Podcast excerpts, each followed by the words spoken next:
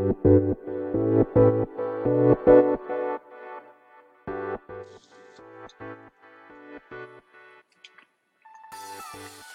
い、始まりました。本を読んでは独り言ラジオ。私、変な髪型をしたポンコツ薬剤師こと町田和俊でございます。はい、というわけでですね、今日も読んだんだか読んでいないんだか、積んだんだか積んでいないんだかといった本たちの中からですね、一冊紹介してゆるーりと語っていきたいと思います。はい。本日ご紹介するのはですね、まあ、漫画ですね。はい。一応2冊なんですけど、まあ、上下感みたいな感じで認識していただければと思いますが、はい。じゃあタイトル紹介したいと思います。漫画でわかる薬剤師。で、えー、2冊のはですね、副題が違っております。一冊目が、あなたの知らない調剤薬局の裏側。えそしてもう一冊の方が、あなたの知らない調剤薬局24時。はい。という本でございます。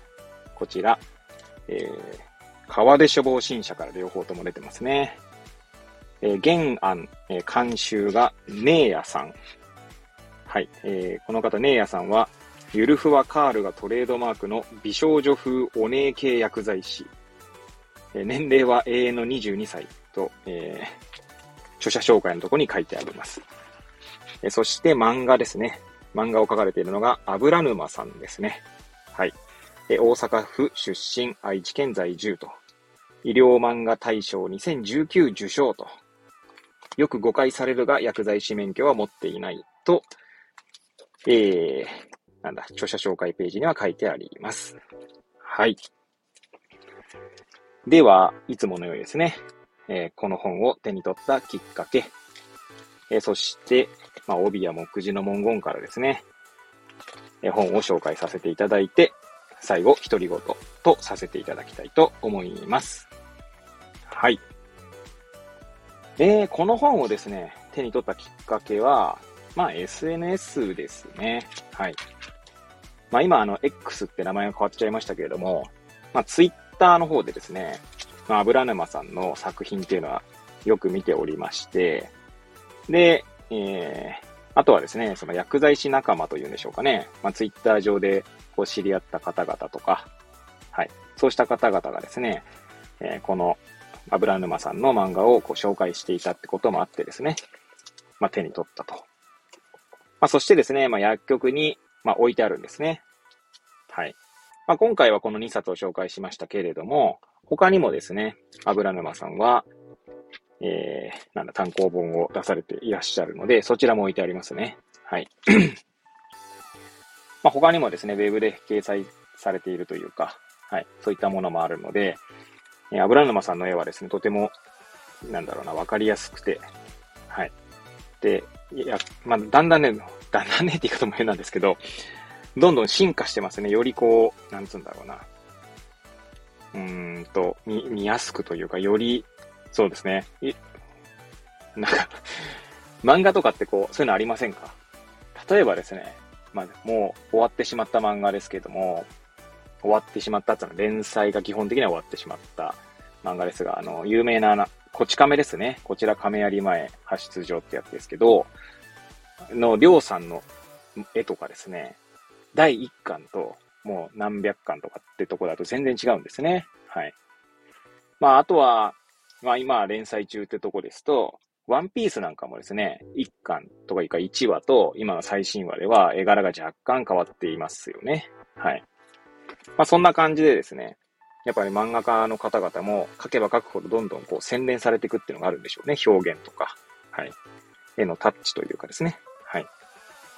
なんて、全然漫画家の間の字も、はい、ない私がそんなことを書かるのもどうかって話はあるんですが、えそんな感じでですね、油沼さんの作品、とても読みやすくてですね、いい、いいなと思っておりますので、はい、そんな感じで、まあ、この本を手に取ったきっかけって感じですかね。はい。では、えー、目次の文言ですかね。を紹介していきたいと思います。帯はですね、私が持ってるの帯ないので、あったのかなもともと。ちょっと記憶が定かじゃないんですけど、はい。まあ、実はですね、私は Kindle 版の方を持っていて、Kindle 版だよな、確かな。えー、と、単行本版の方は、てか、Kindle もあったよな、あったと思うんだけどな。そもそも Kindle は持ってなかったりして、まあ持ってなかったら買いますけれども、え単行本版の方は薬局に置いてあるのでですね、家には置いてないと。というか漫画自体ですね、もう全部あの、単行本版なものはもうないんですよ。もう、ただでさえ本がめちゃくちゃ積まれているので、漫画を置くスペースがないという感じですね。はい。では、こちらの本はですね、まあ、目次の方はあるので、目次ですね。はい。を紹介していきたいと思います。まずは、えー、副題の方が、あなたの知らない調剤薬局の裏側というところですね。こちらですけれども、えー、全9話ですね。はい。全9話になってます。では、それぞれのタイトルですね。読み上げていきたいと思います。第1話、トローチの秘密。第2話、お薬の譲渡をやめましょう。譲り渡しってことですね。はい。第3話、効果はいらない。副作用だけ欲しい第4章、あ、第4章、章じゃないです。ごめんなさい。第4話ですね。いつもの感じで章とか言ってますけど、第4話、お薬手帳、持たない悲劇。第5話、その薬、危険につき。第6話、保険証をお出しください。第7話、医者の不養生。えー、薬剤師の点点点ってなってますね。第8話、命の重さとメディアの功罪。第9話、ジェネリックあります。ですね。ちなみにこちらは、あなたの知らない調剤薬局の裏側の方はですね、2019年1月20日に初版印刷、え同年1月30日に初版発行となっております。はい。そして、はい、もう一つの方ですね。副題、あなたの知らない調剤薬局24時の方ですね。えこちらは、えー、まあ、9話みたいなもんですかね。第8話まであったら最後番外編があります。はい。では、第1話は、ノロウイルスのお作法。第2話、飲まないでください。薬の都市伝説。第4話、健康保険とその他の書類。第5話、初めての電話当番。第6話、兄弟、姉妹。第7話、処方箋なしのお薬。第8話、一生飲み続けなきゃいけないの？で、番外編、それゆけ事務員佐々木さん。はい。となってますね。はい。ちなみにこちらは2020年2月18日初版印刷、同年2月28日初版発行となっております。はい。ということですね。はい。という2冊を紹介させていただきましたけれども。はい。えー、もうですね、なんかタイトルを、タイトルとかあの、各話のですね、タイトルを見ているだけで、あ、こんな話かなっていう、一応薬局で働いてる薬剤師としてはですね、そんなことを思うタイトルになっております。はい。では、最後、独り言ですけれどもね。はい。皆さん、まずどうですかね？薬局利用されたことはありますか？まあ、一度も病院とか薬局にかかられてないって方は、まあ、あんまりないんじゃないかなと思いますけども、まあ、そういう意味ではですね、まあ、私のこのくだらない番組に来ていただ、あの、まあ、遊びに来ていただいているですね、まれびとの皆さんもですね、まあ、一度は、えー、薬局を利用されたことがあるんじゃないかなと思います。で、どうですかね？薬剤師何してるんだろうって思ったことはないですか？はい。うんと、薬局でめちゃくちゃこう待っている時にですね、なんだよ、薬揃えるだけじゃねえのかよ、みたいな。って思うことありませんか？はい。まあですね、まあどんな職業にも、やっぱりその裏側というものがあってですね、きっと、まあいろいろその職業の方々なりにですね、まあ苦労したりとか大変な思いをしながら働いていると思うんですけども、まあ薬剤師もですね、まあそれに、そんな感じでですね、まあいろいろあるわけですよ。はい。で、まあそんな薬局の裏側についてですね、この2つの漫画は、まあ全部ってわけじゃないですけど、まあ代表的な事例でですね、まあ、薬局のことを紹介してくれる番組な、番組つか漫画じゃないんじゃないかなと思います。むしろ逆にですね、皆さん、まあ、これを聞いてくださっている、まあ、レビトの方々はですね、えー、なんだろう、それぞれ、まあ、お仕事されてると思うんですけど、まあ、それぞれね、何かこう、いろいろご苦労とかあったりするんじゃないでしょうか。例えばね、お客さんというか、まあ、お客さん、まあ、お客さんがいないってことは多分ね、ないと思うんですけど、基本的にはね。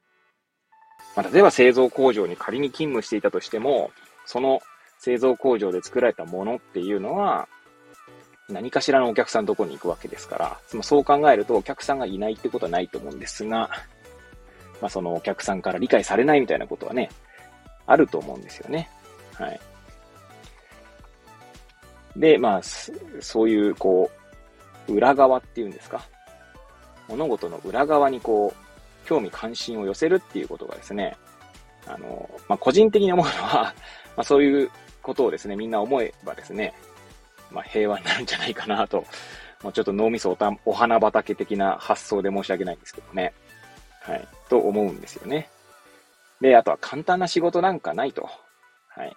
簡単そうに見える仕事も、まあ簡単そうに見えるだけでですね、まあいろいろ複雑なものを扱っていたりとかするっていうことはあるんじゃないかなと思うんですよね。で、まあなんかそういうですね、まあ私個人、まあ、まあなんて私個人つうか、まあ皆さんにそうしなさいと言う、言うつもりはないんですけど、まあ、私自身はですね、まあなるべくそういう気持ちを持ちながら、こう日々生活したいなと思います、思っているんですよね。本当どんな仕事一つとってもですね、その私の知らない何か苦労だったりとか、その、え、感情の機微だったりとか、あと思考過程みたいなものがあるんじゃないかなとまあ、信じているってところもありますね。ですし、まあ、なんだろうな。なんか当たり前のことなんてないというか、まあそういったことを思えればですね、まあどんなことにも感謝できるなぁと、まあ思いたいなというか まあもちろんですね、私も人間ですので、まあちょっとこう、なんつうんだろうな。まあイラ、イライラするというほどではないですけど、ちょっとうって思う時はあります。でもそれをですね、まあなんか、あんまりこう、あ大変なんだろうなとか思ってですね、まあ、それで、まあ、済ませているというか、まあ、それがいいか悪いかはですね、ちょっと、まあ、なんとも言えないんですけれども、はい。まあ、そんな感じでですね、えー、まあ、薬局の裏側を、まあ、知るきっかけとしてですね、もしよければですね、まあ、こちらの、えー、本ですね、漫画でわかる薬剤師を手に取っていただけると嬉しゅうございます。はい。そしてですね、まあもしあの、何かこう自分、皆さんのですね、お仕事が、まあなんかあまり理解されないっていうのがあればですね、まあ漫画という手段を取るのも一つなんじゃないかなと思いますよね。まあやっぱ漫画ってこう見やすかったりとか、イメージしやすかったりしますので、はい。まあそんな感じでですね。まあ今あの、漫画描いたりとかですね、するのもあの、一昔前、一昔前っていつだよった話ですけど、まあ半世紀前から比べればですね、まあ、格段に誰でも漫画というものをですね、書いて世に発表しやすくなったんじゃないかなと思いますので、はい。まあ、そんなのも一つかなと思いますし、えー、SNS 上とかでですね、まあ、知り合った人と一緒にこう作ってみるとかいうのも一つかもしれないですよね。はい。まあ、そんなことを、ちょっと、まあ、妄想で語ってみました。はい。ということでですね、本日お届けした本は、漫画でわかる薬剤師でございました。えー、もしですね、お耳がお暇でございましたら、また私の番組に遊びに来ていただければ、えー、幸いでございます。というわけでですね、えー、また次回お会いいたしましょう。ごきげんよう。